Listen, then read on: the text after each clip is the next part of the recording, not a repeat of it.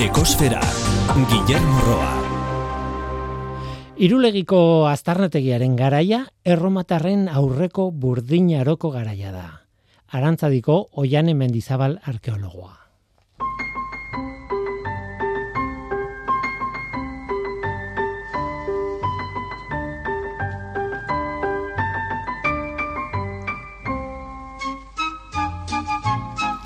Kaixo denoi, ongietorri ekosferara. Mm, gerra ez da ona.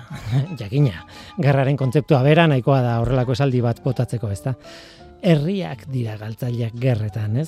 Bai galtzaileak, baita irabazleak ere, beti herria da galtzailea.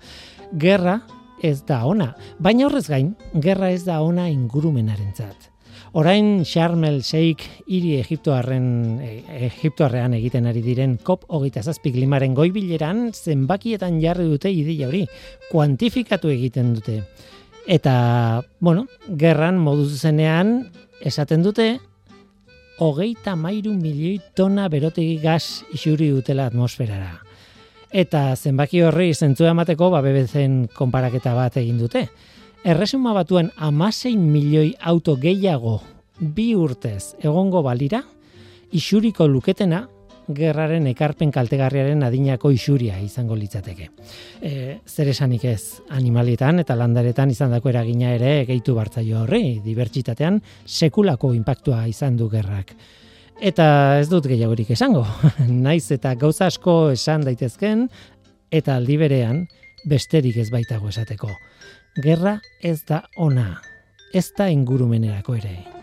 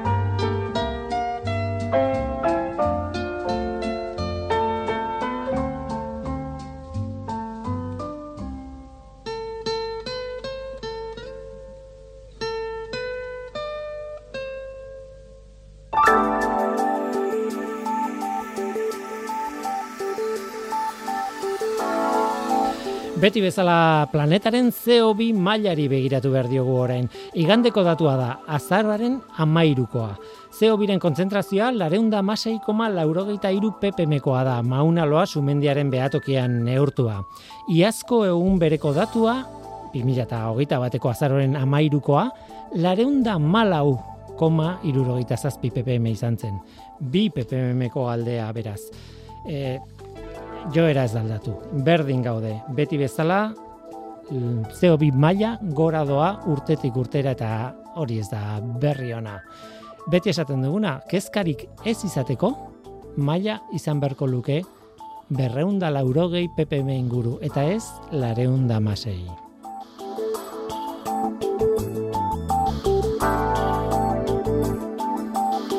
Gaur irulegi nola ez, irulegiko aztarnategian esku bat metalezko bur, e, burdina ez, brontzezko meta, e, esku bat topatu dute, eta bertan zer, eta, bueno, letrak idatziak, eta, bueno, ederki dakizuen hori guztia.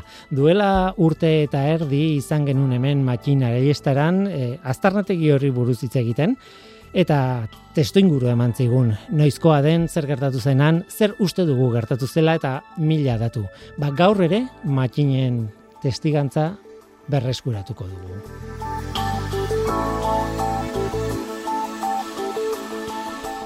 Horrez gain, hormigoiari buruz hitz egin behar dugu. Hormigoia mundiala da. Eraikuntzak egiten ditugu, denetarik egin dugu, ez dakite, eunda piko urteetan, eta guretzat material ezinbestekoa da abantaila izugarria ditu, baina desabantaila ere, ere baditu.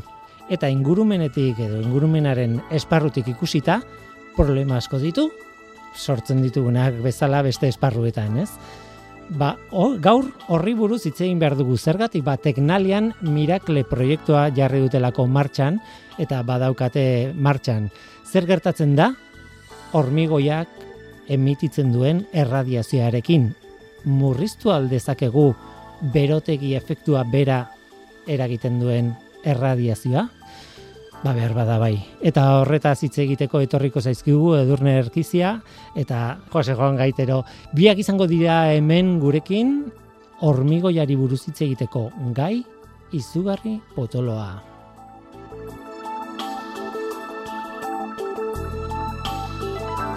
Hori da gure gaurko eskaintza, zu ongi etorria zara. Ongi etorri murgildu zaitez ekosferan.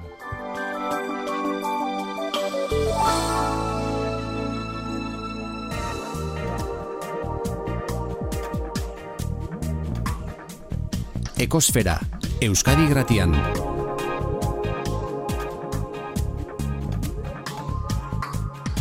Ekosfera. Utsi da zue denboran atzera egiten. Bueno, erromatarrak Euskal Herrira sartzen nasi, baino lehenagoko garaitara gutxi gora bera, edo agian jadanik sartuta zeudenean, edo hor nun bait. Matxina estaran, narantzadiko arkeologoak, aixo... Bai, aixo. Ez dakit zenbat aldiz esan behar dizudan eskerrik asko daramazun garai hau eraman da niri kaso egin diazulako. Eskertze izut pila bat eta kostiente naiz erotuta zabiltzela. Bueno, bai egia esan ez dugu gu garantzadin e, horrelako zerbitzu berezirik e, komunikabidei erantzuteko, mm. garantzadiko komunikabideko e, arduradunak jo, ba, buru belarria dira, berai eskertu behar diet e, haunit e, egun hauetan egiten ari diren lana ere, eta noski, bueno, ba, komunikabidei berai ere bai, ez? E, e, azkenean e, jendearen gana iristeko e, askotan zientzialariok, e, badugun tresna eraginkorrenetako bat zarete, eta bueno, ikusi besterik ez dago, ez? Jo, poste naiz, eh, egia esan nik eh, aipatu, gora aipatuko nuke Eider Konderen izena, Eider da komunikazioa egiten duena, eta niri pertsonalki laguntzen diana zuekin kontaktuan egoten, e, arantza disfera ditzen dugun atal hori egiteko zuekin, eta bai. egia esan, e, Eiderren lana beti da borobila, baina eske egun hauetan gaixoa lan izugarri pila izan du. Alde batetik oso ona da. Ni gogoratzen dut e, Mikel o Mikel Magin barkatu eh, esan izula e, bueno, urren nahi duzuenean bueltatu ekosferara. Eta ez dakit izan den nahi duzuenean. Baina pozik hartzeko moduko albiste izan da, ezta? Bai, bai, biztan da, ez. E, en, ez genuen akaso espero izan duen e, oi hartzun hau, Normalki, ba bai ez, e, lehenago egon izan gara ekosferan, eta guk e, solastu izan dugu ez, e, irulegin e, agertu izan du diren e, ba, e, etxen arkitekturaz eta eguneroko bizitzako zenbait elementuz, baina ez du inola zor e, ba, honek izan duen oi hartzuna duki ez, numei ba irudi ukitu dugula hor e, Euskal Jendartean e, zerbait zentxiblea, eta eta horrek eragin duela ez olako e, goi hartzun zabalau. Bai, nik e, elkarrizketan gogoratzen dut esaten nizuen edo galdetzen nizuen zuri eta oian hemen dizabali zaldua e, astarnateiko zuzendariari esaten nizuen e, astarnateki hauek ez dira oso ezagunak, ezta? Eta par egiten genuen horrekin, ez ez dira ezagunak, mm. eta buf, haze vuelta eman duen. E, e, gustatuko litzaidake e, galdetzea zure ahotan entzutea zer aurkitu duzue?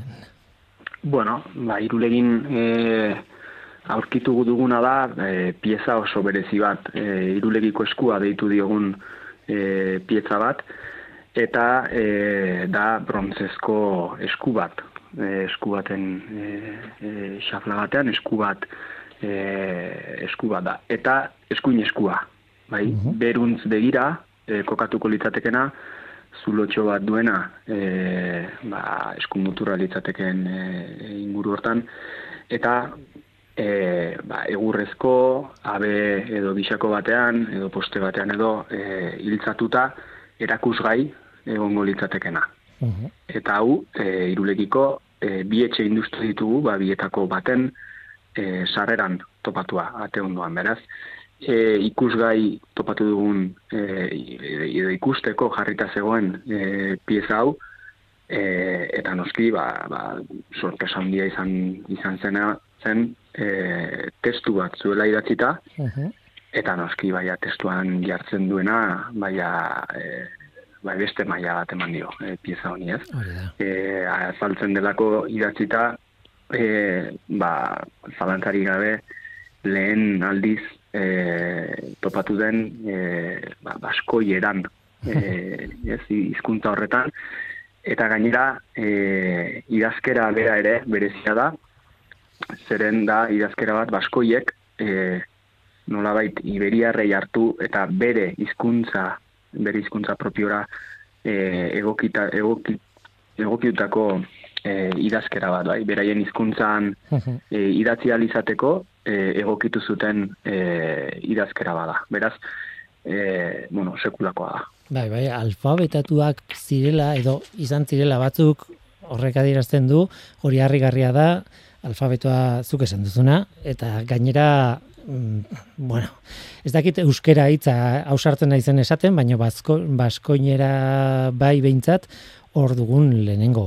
lekokutza da, beraz, buah. E... Bai, biztan da, ez, guk, e, noskinik, ja, hizkuntzari dagokion aferetan, eta idazkerari dagokion aferetan, e, kontu hau buruz e, hitz egiten dudanean, e, ari naiz gure taldeko e, ikerketa taldeko filologoen ahotsetik guk uh arkeologok ezakigulako, ez? E, e, hizkuntza zarrez eta idazketa zarrez. Beraz, ba, gure taldean dauden e, Javier Belazarra, e, Joaquin Gorrotxategi katedratikoek beraiek e, beraiek analizatu dute e, esku horretako e, idazkia eta beraiek beraiek e, esan digute hor zer jartzen duen eta eta hortik ateratzen diren e, interpretazioak. Hmm. Beraz, bai, ikaragarria da bai. Ikaragarria bai. Mm, Kristo horreko lehenengo mendekoak, e, gutxi gora bera, e, bueno, niko goratzen dut, e, elkarrizketa hartan, duela urte terdi, mm -hmm. segulako esfortuak egin genituen, kokatzen denboran, eta eta testu inguru historikoan, ez? Gainera, erromatarrak tarteko baino oraindik ez, baino sartzen ari ziren, baina ez dakiz zer eta gainera nolabait iruru, iru bat mendeko aldearekin lotuta zeuden garai hartan e, irulegiko aztarnategia eta zalduakoa. Eta orduan e, oso nolabait perspektiba pixkat ematen zigun e, alde historikotik, ez? E, konfirmatu egiten duzu ez? E, dela ordungoa, ez? Gaztarrategi batean topatzen bai, dena, bai, bai, bai. tartea handia izan dezake, ez? Bai, biztan da. Irulegiko aztarnategia e, baditu bi fase handi, e, da gazteluarena, herriarokoa dena, eta hori da gaiurrean, gaur egun gomendiaren gaiurrean aurkitzen dena. Eta e, deus ikustekorik ez du, e, ba, puskaz lehenago, e, bertan zegoen e, erriskarekin. Hmm. Eta erriska hau, e, brontze erdia deitzen den garaian e, e, hasi ziren e, bertan bizitzen e, baiaratik goiti igota eta e, hori ari naiz e, kristaurreko milalareun inguruaz e, mintzatzen naiz eta badu bilakaera bat erriska honek e, mendetan zehar bai, milalareun urtekoa gutxi gora bera iritsi arte kristo aurreko lehen mende hortara. Eta le, kristo aurreko lehen mende hortan ja da burdinaroaren amaieran gaude, eta hor e, erriskak jasaten du eraso bat. Eraso bat jasaten du erromatarren eskutik, e, eta erromatarrak testu inguru horretan, e, gerra zibil batean daude, bai, e, Pompeio eta Sertorioren arteko gerra bada, e, penintxulan barna eman zena, bai, eta en, basko jauek ez dakigu noren alde lerratu ziren, baina bai e, lerratu behar izan zutela, ez? Derri gorrez, e, batzuen edo bertzen alde ez daki, baina kontra bedere bai, eta eta erriska erdia bedere suntxitua izan zela.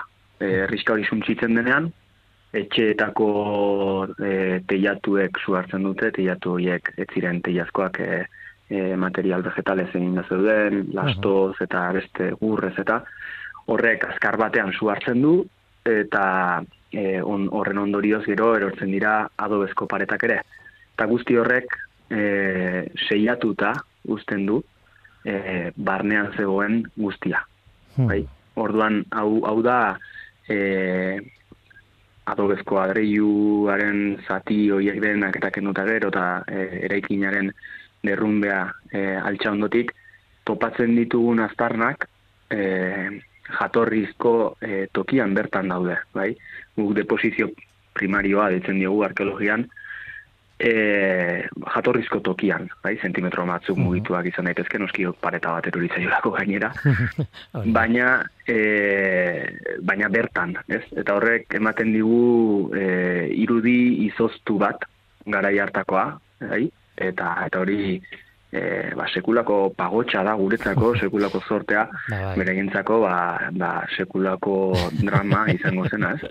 Noski, bai, gainera, okerrez banago, aztarnategiaren altxorra, ordura arte, e, bueno, itzein genuen garaian behintzat, e, gorpu batzen, ume baten gorputza, Mhm. e, topatu zenuten, etxean bertan lurperatuta, eta gogoratzen dut, e, kontatu zenidan, ez? E, nekropoli baten etzala egon, eta, bueno, hipotesia zen, behar, behar bada, oraindik txikiegia ez zela, oraindik zenbait herrito pasagabeko pertsona bat denez, ba, etxean bertan lurperatu zutela, eta bala, altxor bat zen, altxor Bai. bat zen, hori, gorpu hori. Bai, bai, altxor bazen, eta, eta bueno, ba, ikusten da, ez, irulegin e, ba, sartzen dugun ordu bakoitzak ematen du bere fruitua.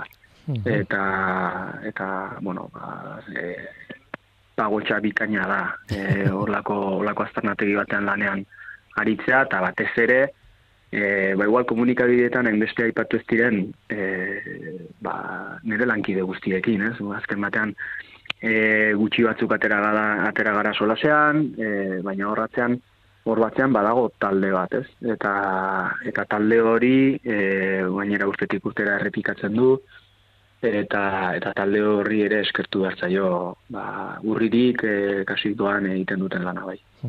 Azken galdera egin nahi dizun eh, zuri buruzkoa egia esan aldatu aldizu bizitza honek edo ez dakizu oraindik eta zuri eta eta oraintxe aipatzen ari zaren talde horretako pertsona bakoitzari. Bueno, bizitza aldatu aldatu ez dakiten. Hainbesterako den e, ni tesi doktoral bat egiten ari naiz eta hor bai izan da e, azelera gailua Ba, bai. fuerte sakatzea ez. Ba, bai. Eta eta honek eman dio sekulako e, abiadura e, ikerketa horri, beraz, bueno, ba, ba, aldatu baldin badu, nik uste onerako aldatu duela. Eta gero, ba, bai, bai, ja, esan talde guztiarekin egon ondoren ere, ba, beraiek ere transmititzen diaten e, ilusio hori eta lanerako gogo hori ba, ba hor dago. Eta, eta neronek ere, ba, bueno, e, ba, bai gogo gehiago dut e, lanean jarraitzeko, eta eta beti, beti da berri pozgarri bat, ez horrelako aurkikuntza bat agertu izana. Gertatu izan du zaigulako beste aldera ere, eh? sekulako talde zinarekin lanean aitu, e, tokiak e, merezi duelakoan, eta, eta zenbait tokitan ba, emaitzik ez jaso. Claro. Eta hor, ba, burumak iristen gara etxera, eta, bueno, lanean jarraitu behar da, eta ez, bueno, hola, holako kontrak. E, irulegiren kasua ez da hori. Irulegiren kasuan, e, lehen aipatzen nuen, e, sartzen dugun lan ordu bakoitzak bere fruituak ditu. Bai. Eta, eta ikusi besterik ez dago, ez pieza honekin. E, pentsatu besterik ez dago atapuerkaren kasua behar bada iruleki ez da atapuerka bat, baina badu, ez, e, horrelako inpaktua bat batean, ez? Atapuerkan denok ezagutu dugu, ba, aurkitu zutelako aurkitu zutena, ez? Eta batean hor lanean ari zen jen- jendeak segulako proiektzioa izan zuen, e, tokiak berak, dirua proiektuetarako e, dena aldatu zitzaien, ez? Eta Mhm. eta horrek e, hori ez da beraien kalidadearen e, ondorio bat. Onak izango ziren lehen bai, eta, bueno, ez dakit ez, esan nahi dut, e, zorte kontu bat ez dakit den, baina mm, behar bada induzketa egiten ari zara behar ez dan tokian, eta orduan ez duzu olako saririk jasotzen, Mhm. ez? Bai, nik uste lehenik eta behin e, e, zentzu hontan ba, garrantzitsua dela lana ongi egitea. Eta gero lana ongi eginda baldin badago, ba, baliteke emaitza jasotzea. Baina aztarnategi on batean lana gaizki egin ezkero emaitza honik ez da jasotzen, ez?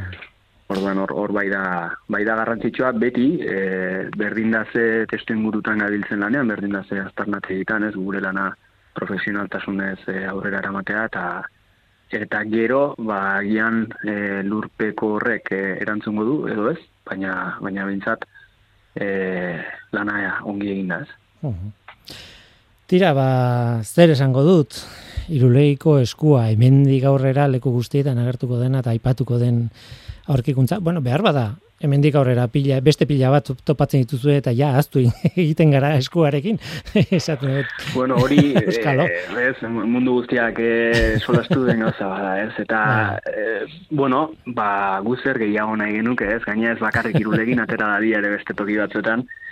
Eta, eta hartara izango genuke korpus zabalago bat, eta izango lugete izkuntzalariek korpus zabalago bat, eh, ba, egon daitezken e, zalantzak argitzen joateko, ez? Uh Piskat hortik, e, hortik ulertu behar da ere kontua. I, behitu iberieran, e, 2000 bosteun e, idazki inguru aurkitu dituzte, eta oraindik ez dute hizkuntza hori destifratu. Uh Bai?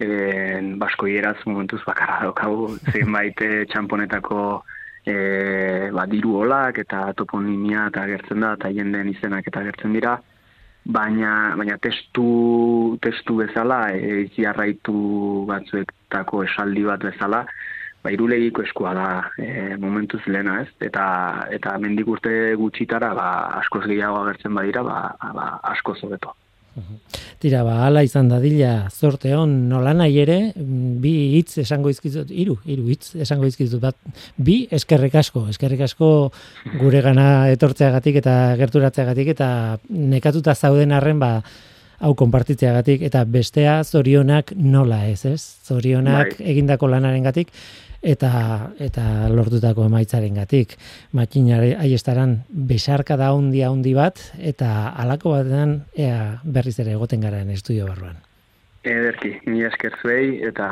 beste bat arde. Eskerrik asko.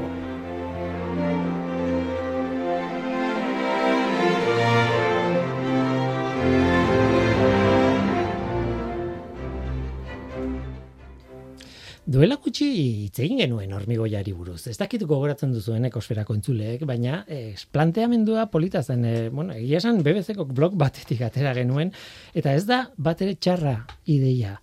Birtziklagarria alda hormigoia.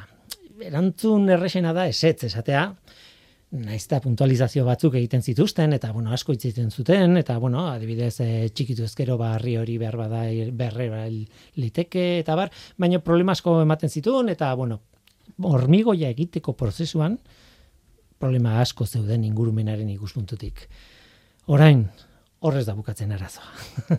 Gauza guztiak berotzen direnean bueno emititzen dute e, erradiazioa. Normalean infragorria izaten da eta hor hasten da arazoa. Honen aurrean, bueno, zientzialariak kezkatuta daude. Eta horren aurrean ikerketa asko jarri dira martxan. Beraz, e, ez dago gaizki begiratzea hormigoiari, bueno, batez ere oso bueno, pila erabiltzen dugulako, asko erabiltzen dugulako. E, esaten zuten munduan herrialdeka antolatuko bagenu, e, eragina ingurumenean dugun eragina, adibidez emisioak, ba hormigoiaren mundua herrialde bezala e, konsideratuko bagenu, ba ustut bosgarren postuan nengo litzateke edo laugarrenean edo horrelako zerbait. Hormigoi pila erabiltzen dugu eta mundiala da baina problemak ematen ditu noski. Beraz zer? Ba beraz badaude e, alternatibak eta baude ikerketak horri aurre egiteko. Hain zuzen ere teknalian, bueno, e, ari dira Miracle izeneko proiektu batekin eta horri buruz hitz egiteko elkartuko gara, elkartu gara hemen e, Edur Nerkitzia Jauregi. Kaixo, ongi etorri teknaleko ikertzailea. Kaixo? Kaixo. Eta zurekin batera Juan Jose Gaitero Redondo, kaixo ongi etorri. Eta parra egiten dugu buelta eman dizu dalako izenari bai. lehen, Jose Juan esan dut, eta ez. Juan Jose, eta gaina John, e, bai, deitu zaitzaket, ez? Bai. Igual errexago. Bai, bai. Hanka sartzeko aukera gutxiago. Bai, negatik primera. Biak zarete, e, teknaliako ikertzaileak, eta biak sartuta barruraino, hormigoiaren munduan, ez? Zeinik esango luke, ez? Eh? Karrera bat, batek karrera ikasten duenean, ez? Bai, bai, bai, alanda. E, ni hasi nintzen mundu honetan e, karlera maitu bezain pronto, ni fizika egin nuen. Eta Fizikaria? bai, fizikaria oh. naiz. Eta entrevistan izan zen, como e, zementoa, hormigoia, baina zer eta hori, zertan egingo du nik, eta ja pasatu dira iaia hogei urte. Hogei urte, eta Bai. claro, horretan sartu da. Baina, claro, perspektiba ezberdina da, orain ikusita zenbat erabiltzen dugu nolakoak diren hormigoi modernoak, hormigoia oso asmakizun zaharra da, berez. Eta ez da zer ikusirik garai batean erabiltzen zena eta gaur erabiltzen dena, noski. Eta tartean material adimentsuak, ez da, denetik etorri da, ez, hormigoiaren munduan. Hor, Bai, bai, bai, izugarrizki al, eh, izugarri aldatu da, bai erresistentziaren aldetik, nuklearitatearen aldetik, eta orain digitalizazioarekin eta gauzarekin, ba, beste, bueno, ikuspuntu berli bat eh, sortzen ari da. Bueno, hor zaudetelako aldatu da. Edurne, zu fizikaria zara, zu zara kimikaria, eta Bai. hasieratik esango dut, inporta ez bazaizu laguna gara aspalditik. Gainera. da, bai, bai, Oso bai. lagunak, eh, ez genuen elkarrekin ikasi, baina ia, ia. Baina, bueno, fakultatean kuadria berdinean ginen. Ba, Hori da. Beraz, eh, placer batzu eukitzea hemen. eh, Eskerrik asko. ekin, eta zu ere, ba, beida, eh, toki berdinetik gatoz, fakultate beretik, ia, ia gela beretik, Bai. eta ni nago hemen irratian, eta zu hormigoiaren laborategian. Eh, Nola baita da, bai. Enun uste, ez, ez nun espero zementoaren munduan eh, lan, eh, lan egitea, ez dugu. Denbora dara mazu, Baita ere, bila hogei urte, nik eh, bai, bai, bai, Mhm. bai. Nik, bueno, tesia kimika egin nun, gero tesia kanpoan egin nun, eta bueltatu nintzen, Eta, bueno, e, labeinen ikusi nun e, eskaera bat, ba, jendia bertzutela, e, ikertzaile moduan, eta baita ere entrevista izan duzan, nahiko hasitzen zementoa hitz egiten, dik esaten nuen, "Bai, zementuan ikerketa egiten da, eta badirudi baietz. Badiru di baietz. Orduan nanoteknologiakin ere zeatua zeon, erlazionatua zeon, bueno, jarraitzen du baita ere, baina bueno, pixka nanoteknologia erabili ba zementoaren propietateak hobetzeko, zementoa edo hormigoiana o Bai, horretaz, morteroak. horretaz hitz egingo dugu, bai, ez da Bai. gauza bera, baina ba, oso relazionatuta daude. Mhm. Eta bueno, ordu, ordu ezkeoztik, ba, hortan, hortan gabiltza. Eta zuen proiektua, eskutartean duzuen proiektua, izen ezin hobea du. Miracle proiektua, Miracle, ez dakit nola oskatzen den, ez dakit nola oskatzen duzuen zuek. Hori edurnek esango du, no? Bo, nik miracle esaten dut, bai. Mi- Miracle, Miracle. Eta, eh, Baina benetan- miracle ondo da, miracle ere ondo. Baina badu bere zentzua, esan, esan dut, bueno, hitza handia da, eta bale, nahi ez duena, eta hola, baina badokaz bere zentzua, ezta? Bai, bai, bai, bai, egia da. E, bueno, esan berda proiektu hau lideratzen duna e, Jorge Sánchez Dolado dela, e, Centro de Física de Materialeseko ikertzaile bat, eta bea nahiko jaioa da, ba, olako zeak e, anagramak edo asmatzen, eta, e, bueno, berak e, parte handi bat beak desarrollatu zuen propuestan, eta, eta bueno, hortikan dator e, baita ere Miracle e, izena. Kolaborazioan zaudete, ez? Hori da, Bereekin, ez? bai, Mm. bai, bai, bai, eta bueno, beste talde... Bai, hori esan behar nuen, ez da bakarrik ez zuek eta Ez, ez, talde, CFM, baizik eta. hori da, bai, zea, proiektu europeor ba, europear bat da, eta beste e, kolaboratzaileak daude, e, e, uniber, upnako e, ikertzaileak daude baita ere, e, Nafarroako Unibertsitate Unibertsitate publikoa, Publikoko bai. Mhm. ikertzaileak, eta gero e, daukagu e, Italiano Unibertsitate bat, ez? Torinoko Unibertsitatea, Mhm. gero Leuben? Leubenekoak, eta Darmstadtekoak. eta Darmstadt, noski, importantea, Ah, teun Darmstadt. Eta enpresa bat, e, frantxarra, e, Me- Microlight 3D. Ah, bai, hori da 3D impresioa, 3D impresioa egiten du egiten duen enpresa bat. Eta gero baita ere dago AIN, eh, Asociación Indu de Industrias Navarras, o, bueno, hori upnarekin batera eh, dago, horiekin batea egiten du lana, bai. Arriskutsua da norbait kanpoan ustea, ez? Bai. Zerrendan, eh? Eh, bai, eta egia da, eh, horratik kolaborazioa behar da baita ere. Claro, ga- garrantzitsua da, eh, denak esatea, baina garrantzitsua da azpimarratzea gauza proiektu hauek entidadea handia daukatela, nahi dut.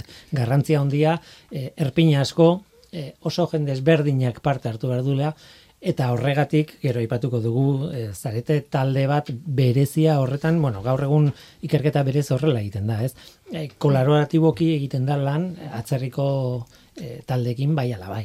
Ez? Ba- Bai, bai, onelakoa da, eta kontuan hartu behar dabe bai, ba, presupuestoak, bueno, pues ez direla txikiak, kasu honetan iru milioi eta piku dira, proiektu osoarena, baina bakarlik eh, Navarra eta Euskadin geratzen da ja e, milioi bat eza zazpireun euro. Orduan ez Gerta- dago txarto. Gertatzen dena da, ez dakidala hori asko da gutxi den. Esan nahi dute, nik izateko asko da, baina proiektu, horrelako proiektu baterako. Nik esango nuke ez dagoela txarto. Azkenean diru horrekin ja gauza asko egin dezakete bai. Bueno, da, bi aukera dazkat, pro, eh, Miracle, Miracle, edo Miracle proiektuari buruz galdetu, edo zein den planteamendua, edo zer den hormigoia. Deno dugu buruan ideia bat, ez nolakoa den hormigoia, baina galdetu behar dizuet zein den bere arazoa. Eta bere arazoa, bueno, bere arazo, hau, ze arazo pila baditu, ez? Baina, eh, ez dakit, horri erantzuteko lehendabizi jakin behar da zer den eh, hormigoia, edo ez da beharrezkoa, edo... E, bueno, e, zer den hormigoia eta dakita behar luzkatu, bo, zertxo bait bai, jakin behar da, hormigoia azkenean dira arli batzuk, e, eta nola bait e, pegatuta zementoren bitartez. Mhm. Gutxi gora bera hori da ideia. Eta nik esango nuke oso material ona dela, oso ekologikoa orokorlean, kontua da hain kantitante handietan erabiltzen denez, ba azkenean e, CO2ko isureketak handiak dira, e, lehen gai asko erabiltzen direla hau guztia egiteko eta eta horrela, baina impacto ekologikoa benetan beste material batzuekin konparatuta nahiko txikia da. Eta eta oso propietate onak dira eta haien artean dago nahiko material simplea dela. Edo nork egin daiteke e, hormigoia iaia Mhm. bere etxean. Mhm. E, dena den, bueno, e, egia esan denok dugu buruan zer den hormigoia. Gero egia da, adibidez hormigoia armatua, hor badaude Bai. e, variableak eta badaude modu oso ezberdinak, gauza ezberdinak egiteko, eta eta bere bakoitza dauka bere zentzua, ez? Baina oinarrian kontatu duzun bezala, oso material simplea. Behar bada problematika handien daun, handiena, naiz eta ez da Miracle proiektu honetan sartzen dena, da sortze prozesuan, ez? Hor badaude labe batzuk eta hor badaude, osea, isuriak hortik etorriko dira, sin, bueno, sintetizatzen edo Bueno, edo bai. sortze prozesuan, ez? Bai, bai, bai, batez ere zementoa da e, isurketa handiena, e, e, CO2 isurketa handiena egiten duena, ze azkenean, bueno, berez e, kareharria erabiltzen da, eta, bueno, arzilak deitzen dena, edo buztina ez da egitola esaten Bai, euskeraz, mhm. baina, eta egin, egiten dena da, oso temperatura altuta i, berotu material hori, nastu beraren artean, baina, claro, mila zazpireun grado zentigradotara iritzen aia, eta kareharriak, ba, karbonato kaltzikoa da, CO2 askatzen du, CO2 aska askatzen du, eta gero, ba, hainbestera berotzeko ere, behar den erregaiak eta CO2 askatzen dute. Eta orduan, nola, hainbesteko kantidadea erabiltzen den e, munduan, bazkenean Bai. tonelada batetik sortzen da gutxi gora bera tonelada bat CO2, edo, bueno, ez da iristen, baina, baina, eta, claro, zer dauka ona alde batetik zementoak, ba, edo zen lekuan egin litekela, ze munduan gehien dauden mineralak karbonato kaltzekoa eta eta silizea dia. Eta orduan e, e, Eta daukan beste aukera da, edo zein forma eman diezaiozula. baita ere, Mhm. bai, hori da. Orduan edo zen lekuan egin liteke, orduan ba, jendiak erabiliten, osea, erresa da erabiltzea eta eta asko erabiltzen da. Nola nahi ere, zuek hemen planteatzen duzuen arazoa eta konpondu nahi duzuen arazoa beste bada. E, bueno, ez dakit, saiatu naiz lehen kontatzen e, e, nolabait berotzen den edo zer gauzak, temperatura minimo, ba- bueno, temperatura bat daukan edo zer gauzak, i- emititzen ditu, igortzen du erradiazioa, normalean infragorria, ez, bero horrengatik, ez? Eta hori da arazoaren jatorria nolabait, ez?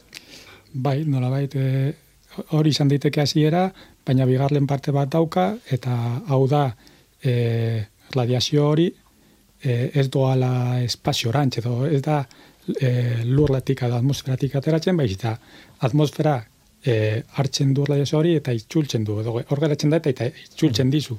Orduan e, horrela oso zaila da, badibidez eraikin bat ostea. Uh Zezu osten, osten zara barluti, baina e, e, azkenean hori, atmosferan kedatzen da temperatura edo beroa, eta itzultzen dizu modu batetik edo bestetik. Hori denei gertatu zaigu. E, Uda bukatzen da, Eta hala ere beroa jarraitzen du egoten e, etxea, bueno, budazken hontan gainera. baina esan dute, nabaritzen duzu kanpoan, bero, Bai. hotza egiten du, ja, baina etxea berotuta dago, ez? Eta Bai. ez, ez du askatzen bero hori oso modu errexan, ez? Ez, eta nabaritzen da bereziki azkenean e, hirietan. Eta hori e, nola da, e, ber, e, ai, bueno, hitz tekniko bat dago. Urba, una, urban hit, uste dela. Baina, Ja, Bueno, eh, bero, den, eh, bero iritarra edo zerbait Hiriko- bai, urbanoa, Ah, bai, bai. urbanoa, bai, bai. bai, hori da, hori da. E, bai, beroko irla izango litzateke. Irlak. Mhm. Irla, bai. Ah, bai, bai. bai. Hori da, efektua, orduan azkenean pasatzen dena da hirietan, ba airea beroago dela, da, e, beratzen dela eta bueno, pues eh, horrela zailagoa dela gauzak eh, ordu den gauzak eh, ostea. Eta guk eh, hori konpondu nahi dugu. Mhm. Hor esaten zuten, urrutitik ikusita ikus daiteke non dagoen bero e, hiri bat, e, gainean dituen le, lainoengatik eta barrez dakit hain erresa den, baina baina hori esaten da, ez? E, bueno, nabigatzen nahi zarenean, ba, irla bat topatzen dunean bezala, eta hortik konparaketa, ez? Nola bait. E, tira, zein da soluzioa? Zein izan daiteke soluzioa? Zer zentzua dauka Miracle proiektuak? Bueno, Zer proposatzen duzuen, vamos. e, ba, kontua da, ja, e, azken urteetan asmatu ziren material batzuk, eta hauek deitzen dira material fotonikoak, eta material horiekin bada posible frekuentzia konkretu bate, batean e, e, emititzea, erradiazio hori emititzea. Eta ondo okeratzen baduzu frekuentzia, ba, atmosferak ezin du e, du harrapatu bero hori. Mhm. Hori da. Mhm. Hori da, orduan bero hori e, joaten da espaziorantz eta ez da itxutzen. Mhm. E, kontua da material horiek normalean oso garestiak dira eta oso konplexuak e, egiteko eta guk egin nahi duguna da e, pues justo hori bezalako materialak baina hormigoizkoak. Oan askoz merkeagoak eta izan behar dira simpleak. Meta hormigoia, irakorri dut nun baitez. Meta hormigoi fotonikoa. Meta hormigoi fotonikoa, ez da gutxi. Baina eh, izenak izen, esan dut, izenak batzuetan ez du zer esaten, izan daiteke oso gauza simplea, eta izen komplikatua, eta alderantziz ere bai. Baina kasu honetan ideia da hormigoi bat izatea, azkenean oinarria da simplea nola baitez. Hori da, bai, bai, bai. Azkenean da, e, pixkat aztertu alde batetik hormigoi hori nola egin ba, e, absortzioa jeisteko, e, eta beraz reflexioa handitu, eta, bueno, material egokienak erabili e, materi, hormigoi e, egiteko, hormigoia egiteko, eta gero baita ere egin nahi dena da, ba, tekstura berezi bat eman, e, uin hoietan, uin e, frekuentzia edo maiztasun hoietan e, emititu ahal izateko ba, hartzen duen e, berota, bueno, berotasun hori energia hori. Eh, oso eskala txikiko eh, gauza dari gara, ez? Eta tamaina txikiko eh, testurak. eta Bai, hori da, testura ba, mikra nanometro ingurukoa eh, izan behar du, eta izan behar du batez ere geometria konkretu batekin, e, ba, ze hori lortzeko, efektu hori e, lortzeko. Hori dala metamaterialak egiten dutena nor, e, eta dia naturan aurkitzen ez dituzun materialak, ba, artifizialak dia erabat, eta ba, pixkate aztertuta, ba, hori da, ze tekstura euki berdun, ze geometria mota euki berdun. Eta kasu honetan, e, ze motako material, ez, ez dakit eh, erantzun daiteke horri, ez? E, behar da sekretua da, edo ez dakit edo... E, ez dakit. E, bai, ez ditugu hainbeste detailerik emango inorko fiatzeko. Baina, bueno, alde batetik jokatu, eh, jokatuko dugu hormigoi, bueno, zementoaren, bera, e, e, zementoren pastaren e, porositatearekin, Mhm. Eta ja porositate hori ondo kontrolatuta ja pues, e, handia dago. Be bai jokatuko dugu pitin bat e, zemento beraren e, komposizioarekin. Pitin bat aldatuz gero, ez da e, zer radikala, ja hobekuntza handia egon daiteke, eta gero ja e, azken e, detailetxoak izango dira e, material berezi batzuk hormigoian sartzea, bueno, berezi batzuk. Izan daiteke e, metalak orokorrean, eta partikula forman edo fibra forman, onelako zerbait. Kontua da oso ondo ordenatuta geratu behar direla hor, eta orden hori mik, mikra batzuen eskalan dago. Oan, adibidez, e, partikula batzuen artean, ba, distantzia izan behar da, bos mitrakoa onelako zerbait. Oan, Ordan zailagoa da sortzea material hori, e, erostea baino edo behar duzu materialen gaia edo, ez? Bueno, hori da orain konbondu behar duguna. E, e, orain arte ja, e, nahiko txose askutu dugu e, komposizioaren partea eta hori guztia, baina orain tokatzen da, pues, azken refinamiento hori egitea, eta hori justo egin behar dugu teknalian, eta gero materiala aztetuko dugu teknaliako eragikin e, berezi batean, hor jarriko dugu zabaian, e, ikusteko ea ba, bere lan egiten duena. Hori.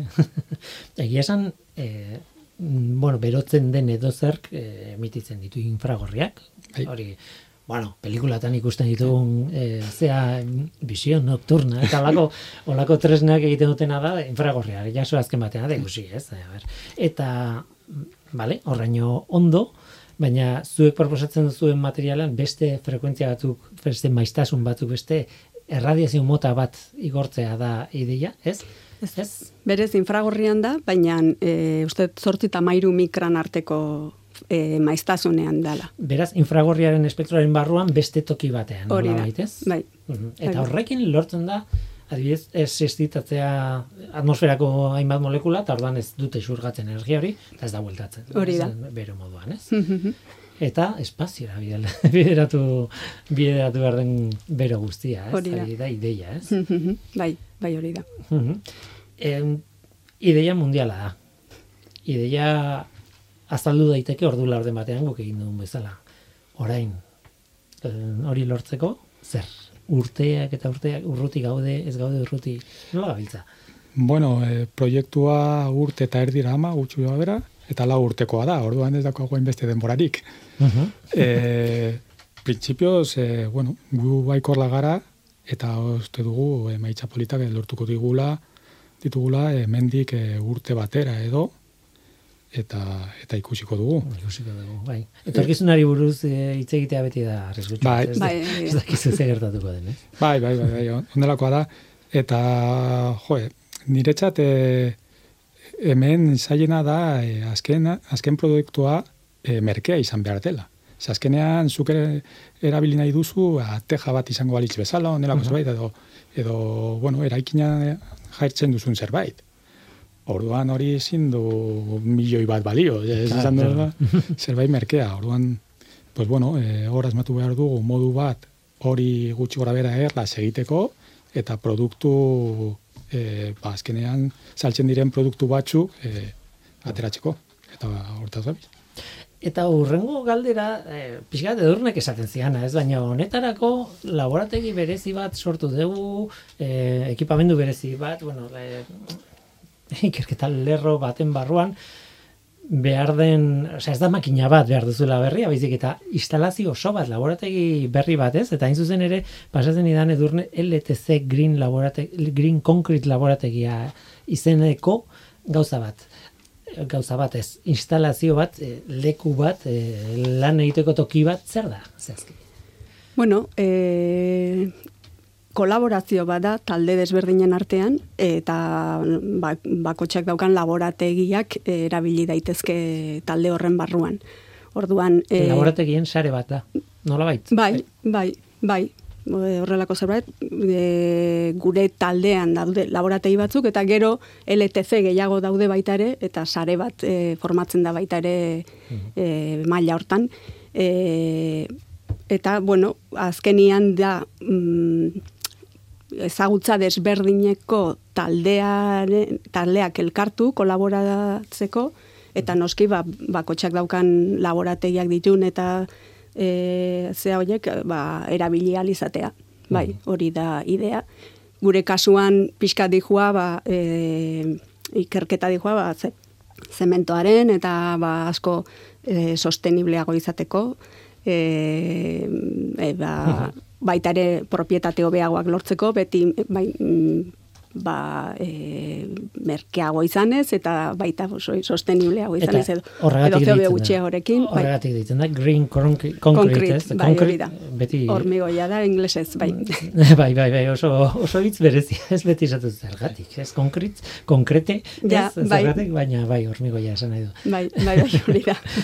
LTC Green Concrete laborategia. LTC hori lehen aipatzen genuen, ez? Laborategi for Transborder Cooperation. Bai, E, nolabait, el- elkarlan, e, bueno, herrialdeen arteko elkarlan, edo mugaz gaindiko elkarlan laborategia, ez? Hori azpimarratu behar da. Beti LTC horietan beti dago herrialde ezberdinetako jendea, ez? hori da, bai. Bai, E, bai, e, bereziki, oza, e, zentroak dira edo bordelesekoak edo hemengoak. E, hemen kasu honetan, ba, bez, bat, bi, hiru, lau, sei e, zentro gaude, Mhm. eta bordeleko partetik e, hiru, Hiru. unibertsitatekoak, ba, Mhm. azkenean. L- LTC hor- figura, oiko figura da, ez, ikerketan, ez? E, ez Ez. da bakarrik, ez? Ez, e, nik uste dut oraintxe bertan, bueno, e, e, hau sortu zen e, ba, hemen, e, hemengo unibertsitatea eta bordeleko unibertsitatean artean, e, errekonozimiento hori haiek ematen dute, gero beste zentro batzuk, adibidez, tendalia, onartzen du eta errekonozitzen du be bai, baina e, LTC izateko azterketa antxeko bat e, pasatu behar duzu, erakusteko ba, e, kolaborazio bat dagoela aspalditik eta emaitzak daudela baina aspalditik. Eta bueno, e, ur- urtero e, ateratzen da deialdi bat LTCA eskatzeko e, bai, LTCA eskatzeko edo e, sortzea eskatzeko eta bueno, e, jen, talde batzuk presentatzen dira eta e, maitza hobeak lortzen dituztenak, ba, lortzen dute e, errekonozimentu hori eta lau urteko errekonozimentua da. LTC Green Concrete laborategia. Em, bukatzeko galdetu behar dizuet, noiztik hurbildu da hormigoiaren ideia eh, ingurumen kezkaren ideia honetara. Batzutan ematen du modakin funtzionatzen dugula, ez? E, e, Azten dira denak e, gauza bati buruz hitz egiten da pixkanaka pixkanaka ikerketak ere horretara bideratzen dira, ez?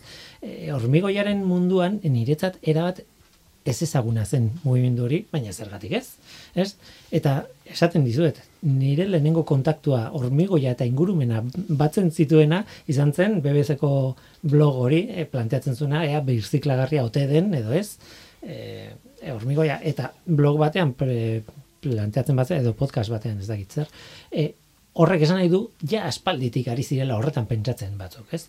Zuei noiz etortzen zaizue bi mundueien arteko lotura edo nolabait. Zaila da, ez? Gogoratzea noiz. Nik uste, egia esan, igual e, taldea teknalian hasi zenetik. Ze hor ja e, egintzien, bueno, ni sartu nintzenean, ja, ikerketa batzuk eginak zeuden, e, bat zementoa, temperatura bajoa batea lortzeko, baina in, industriatik dator, datozten, ba, e, bi, bai products, pro, Eh, albo produktua. albo bai, produktuekin hori da. Bai, bai. Orduan, e, egila da, e, pues, itze, lan, genu, lan egin genula baita ere, ba, nanoteknologia nola erabili, ba, propietate hobeak e, lortzeko, edo desberdinak lortzeko, baina beste aldetik, ba, beste linea hori ere, ikerketa linea hori ere, ba, e, bazegoen. E, eta, e, bueno, e, zea hortan, ba, gauza desberdinak egin izan du dira. Hau ez da Eh, askotan gertat, eh, kontatzen, eh, komunikabietan, eta hola, ez, eh, ende pilo bat hormigoia ikertzen, eta, bueno, ez da gara enteratzen ere egiten. Ez da oso, ez, ez da, eske, bueno, esan, claro, ez da igual beste material batzuk bezain erakargarria, e, hago, hain, e, bueno, ez da ikusten, ez? Baina egia da, ba, ikerketa asko dagola e, mundu hortan. E, bai, bai, gauza askokin baita ere, e, Diamantei buruz bai, edo ez dakit zer metalari buruz, prasiodimiari buruz hitz egin dezakegu, baina, Bai. egunero erabiltzen dugun. Hori da, alde batetik, ba, Hormigoia. jonek esan duen bezala, ba, gauza, gauza simplea delako, eta iaia etxian egin dezakezulako, baina e, lortu dezakezulako ditzakezu produktu bat, ba, sofistikatuagoa, oso propietate onak dituna, e, gaina ba, erreologia bat behar, izan behar du gaina, uh edifizio altutara eamateko, horrek bai, bai. iraun egin behar du, orduan hor e, sartzen dira baita ere produktu kimik, bueno, kimikoa deitzen diotena, dena da kimikoa, baina, bueno. Superplastifikanteak, eta hor mundu bat dago baita ere, e, ikerketa mailan e, gure el tezean ere egiten egiten dena adibidez eta e, baina bai egia da ba jendia jendeak ez dakila asko ikertzaileak beak esate dizut nik enegien zementoari buruz e, ikerketarik egiten zenik orduan bai. tira ba bueno e, elkarrizketa hau eta horrelako beste batzuk balio dezatela horretarako, ez? Esan dute kontatzeko munduari aizu. Dago jende pilo bat zure eguneroko bizitzan ikertzen, aldela hobetzeko, ez? Eta ez nahi eta nahi ez, gauza garestiagoak egiteko, ze, hor, e, jonek esaten zuen bezala, hemen helburua merkea, bai, produktu merke bat garatzea da. Hori garrantzitsua da, bai. Baina ez bakarrik hori, eh, baizik eta oso konstinte gara, asko erabiltzen dugula hormigoia, eta beraz, asko erabiltzen dugun zerbaitek garrantzi oso handia izan behar dula, ez, gure bizi moduan. Tira, ba, onaino, e, hormigoi kontuak, e, ez alta, ez da bete arro, ez? E, irratxa jo oso bat egin dugu, hormigo jari burutzen, or, irratxa jo erdia, ez? Eta batzutan, begiratzen duzu atzera eta esatzen du, ze interesgarria, zergatik ez dugun lehenago aipatu, ez? Hormigoia e, irratxa jo programa honetan, ez? Edurne erkizia jauregi, eta Juan Jose Gaitero Redondo, Jon, eskerrik asko biei hemen izategatik, biak teknaliako ikertzaileak, e, zorte hon, ondo joan dadila Miracle proiektua, eta nahi zuen arte, bukatzen denean, ea bultatzen zareten. Claro, claro, kontatzea ber, ze, ze atera den, noski. Eskerrik asko biei. Bai, zuri, eskerrik asko.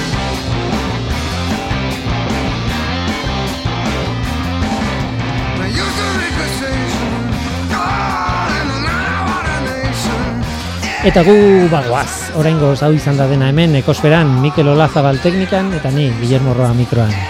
Aste izan. Agur.